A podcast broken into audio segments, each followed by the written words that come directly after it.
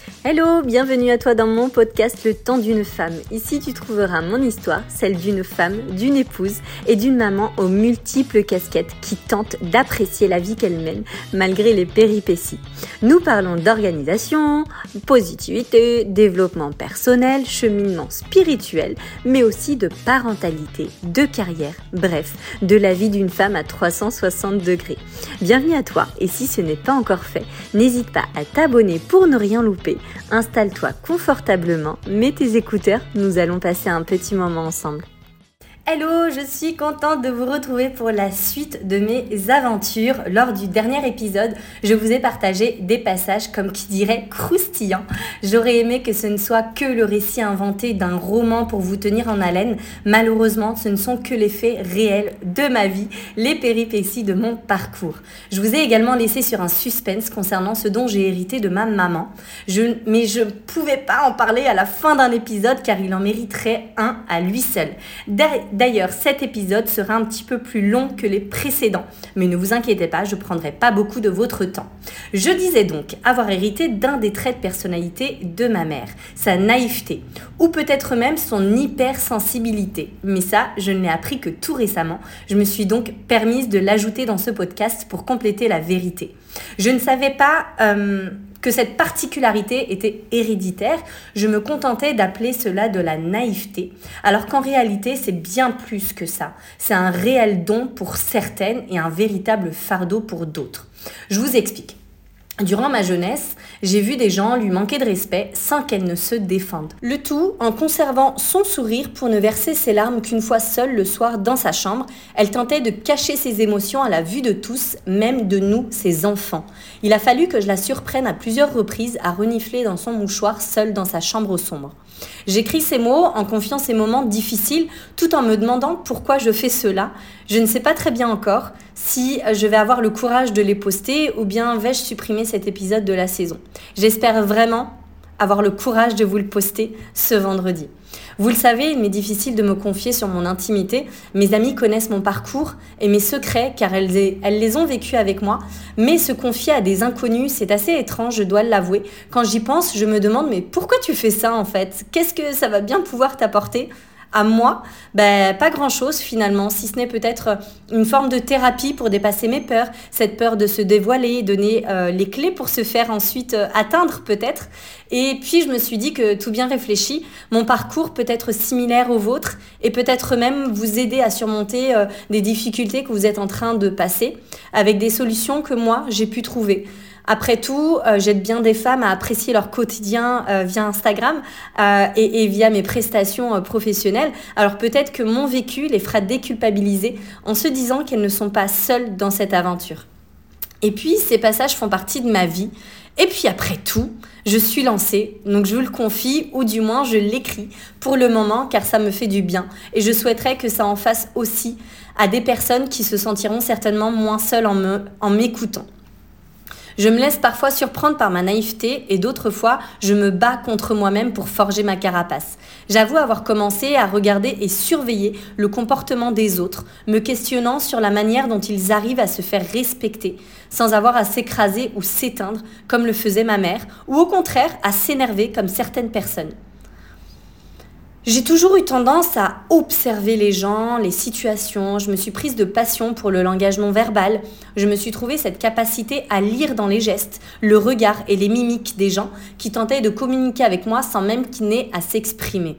Mes proches me disaient avoir toujours les mots justes pour décrire une situation et pour les réconforter sans même qu'ils n'aient à m'expliquer ce qui ne va pas. Je pensais à l'époque que c'était juste un truc que j'aimais bien, genre décrypter des situations, être empathique. Et puis quelques années plus tard, à l'heure où je vous parle, j'ai appris que c'était un don, un pseudo-don, et ça s'appelle le sixième sens de l'hypersensibilité. Ah, ce mot, l'hypersensibilité, je pourrais en parler pendant des heures. Dès lors que j'ai pu mettre un mot sur cette particularité que je porte, et que nous sommes d'ailleurs nombreuses à porter, je me suis alors sentie comprise. Ah, mais je suis donc pas folle.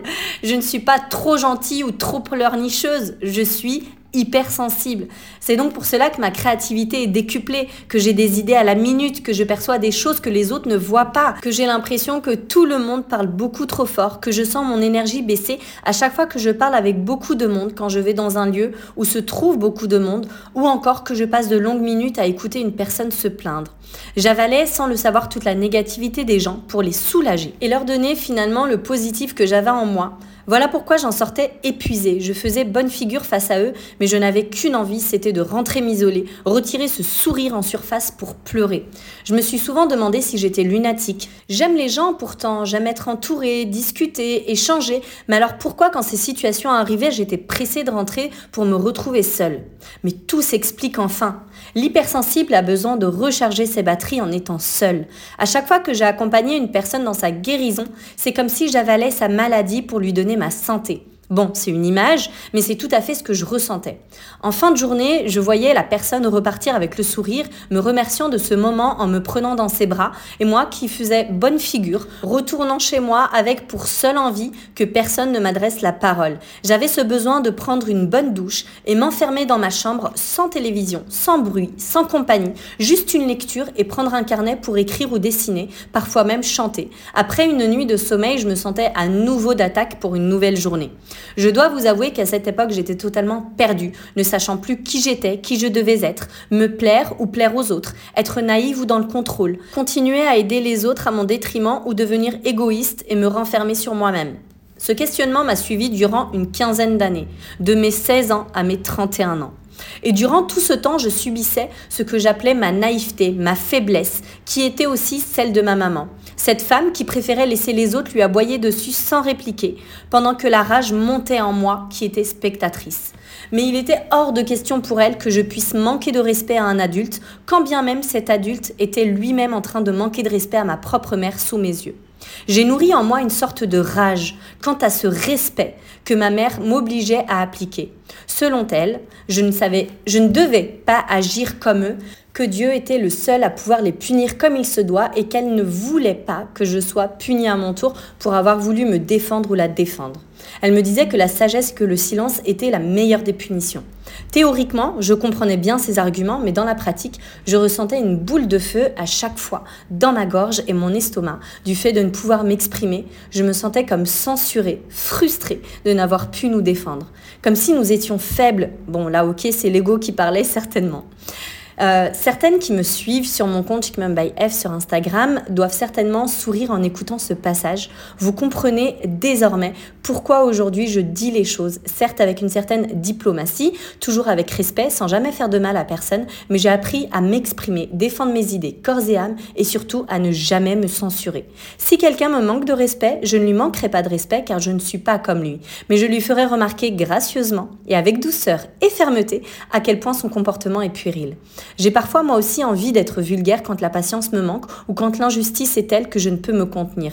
Mais je me souviens des paroles de ma mère et me dit que je ne veux pas partager sa punition devant le Très-Haut. Alors je me calme, demande à Dieu d'apaiser ma colère et je passe à autre chose. Ça paraît facile en vous le disant, mais croyez-moi, la bouilloire à l'intérieur de moi met quelques temps avant de s'éteindre. On dira que c'est mon côté méditerranéen, on a le sang chaud. je me suis faite néanmoins la promesse de ne jamais demander à mes enfants de se censurer par respect. Cependant, je leur apprendrai l'art et la manière de manier les mots pour faire passer leur message avec subtilité et diplomatie tout en restant respectueux. Je ne peux en vouloir à ma mère car elle m'a donné une part de sa sagesse, même si j'ai longtemps gardé en moi cette rage de ne pouvoir la défendre alors qu'elle se faisait insulter sous mes yeux. Je me souviens toutefois avoir été mise hors de contrôle un jour.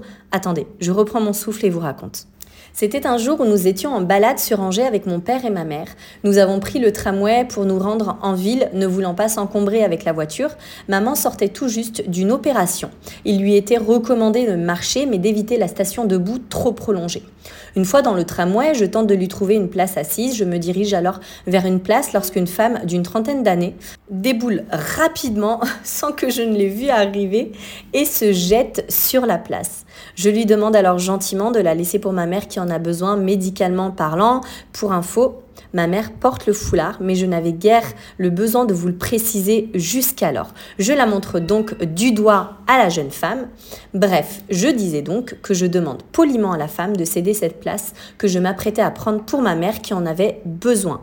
La femme me dit qu'elle l'a eu en première. Je lui dis écoutez, nous ne sommes pas dans un jeu de société. À qui gagnera sa place en premier? Ici, il s'agit de savoir-vivre et de respect vis-à-vis -vis des personnes âgées et des personnes à mobilité réduite.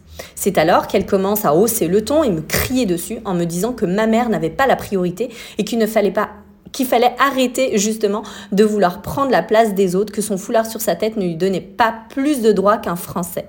À ce moment-là, ma mère et mon père viennent pour m'éloigner de cette hystérique en me disant de ne pas y prêter attention et que maman allait rester debout et prendre sur elle. C'est alors que la frustration du silence de toute ma jeunesse est remontée à la surface. Et je suis restée face à la femme. Elle avait dépassé la limite à ne pas franchir, c'en était trop pour moi. Je lui ai alors balancé que ce n'était pas les femmes voilées le problème, mais bien les personnes mal éduquées et en manque de savoir vivre comme elles, qui sont le problème en France. Qu'un foulard ne rend pas plus idiot, contrairement au manque de culture et d'éducation, qui lui ont certainement manqué à ce moment-là. Mon père m'a alors prise par le bras pour m'éloigner et me calmer en regardant droit la femme dans les yeux et en lui disant Pardonnez ma fille, je lui ai répété à plusieurs reprises qu'il ne fallait pas s'adresser à un âne qui se prend pour un cheval, mais elle n'a pas encore compris. Conservez votre place, madame, en espérant que vous subirez la même injustice lorsque vous serez âgée ou malade à votre tour. Bonne journée. Après les paroles de mon père, vous savez quoi? Une fois la pression redescendue, je me suis rendu compte que je ne cessais d'en vouloir à ma mère d'être si sage et de ne pas se défendre sans me rendre compte que mon père lui disait ce qu'il pensait quand il le pensait, avec une froideur qui glace le sang, mais avec des mots qui te clouent le bec, sans même te manquer de respect et sans même injurier. Finalement, c'est eux qui ont raison. Ma mère, l'hypersensible, se défendrait en faisant ses prières et en demandant justice à Dieu. Et mon père, lui, agissait, mais tout en restant respectueux. Mais voilà, c'est comme ça que je veux être. Pouvoir dire les choses en ayant un filtre quand même, sans me causer de tort, ni même être grossière. Cette expérience était une révélation pour moi. Ça n'y paraît peut-être rien pour vous, mais moi, la jeune fille perdue dans son personnage et ce pourquoi elle existait trouvait enfin des réponses à ces questions. J'étais à la recherche d'un juste milieu, ce qui pourrait s'apparenter à un bon comportement qui contenterait tout le monde, quitte à m'effacer mais sans disparaître. Ma mère était trop gênée de dire les choses, gardait tout en elle. J'ai grandi ainsi en gardant tout en moi. Malgré tout, quel bel exemple de sagesse je garde d'elle. Encore aujourd'hui, elle ne cesse de m'épater par sa douceur et sa bienveillance à l'égard de tous. C'est certainement un bel héritage qu'elle a su me transmettre. Même s'il m'a causé du tort dans mon parcours, il m'a sauvé bien des fois. À cette époque, je faisais tout pour être aimée. Fille sage aux yeux de mes parents, amie présente auprès de celles qui en avaient besoin, bonne élève et salariée investie dans ses missions. Fatigue qui voulait contenter tout ce qu'elle aime, quitte à s'oublier. J'étais aussi une jeune femme qui ne laissait pas les hommes indifférents, mais trop réservée pour se laisser tenter par les amourettes. Je rêvais au prince charmant et au mariage d'une vie, à ce monde féerique qu'on nous vend dans les Disney. La vie est parfois surprenante. Il faut croire que j'ai été gâtée par ces surprises. Qui aurait imaginé autant de péripéties en si peu de temps? J'espère que l'écoute de mon histoire vous est agréable. Je me hâte de vous conter la suite au prochain épisode. Si vous aimez mon podcast, n'oubliez pas à mettre 5 étoiles sur votre plateforme d'écoute et me partager vos réactions sur mon compte Instagram Le Temps d'une Femme. Je vous retrouve vendredi prochain pour un nouvel épisode. Mouah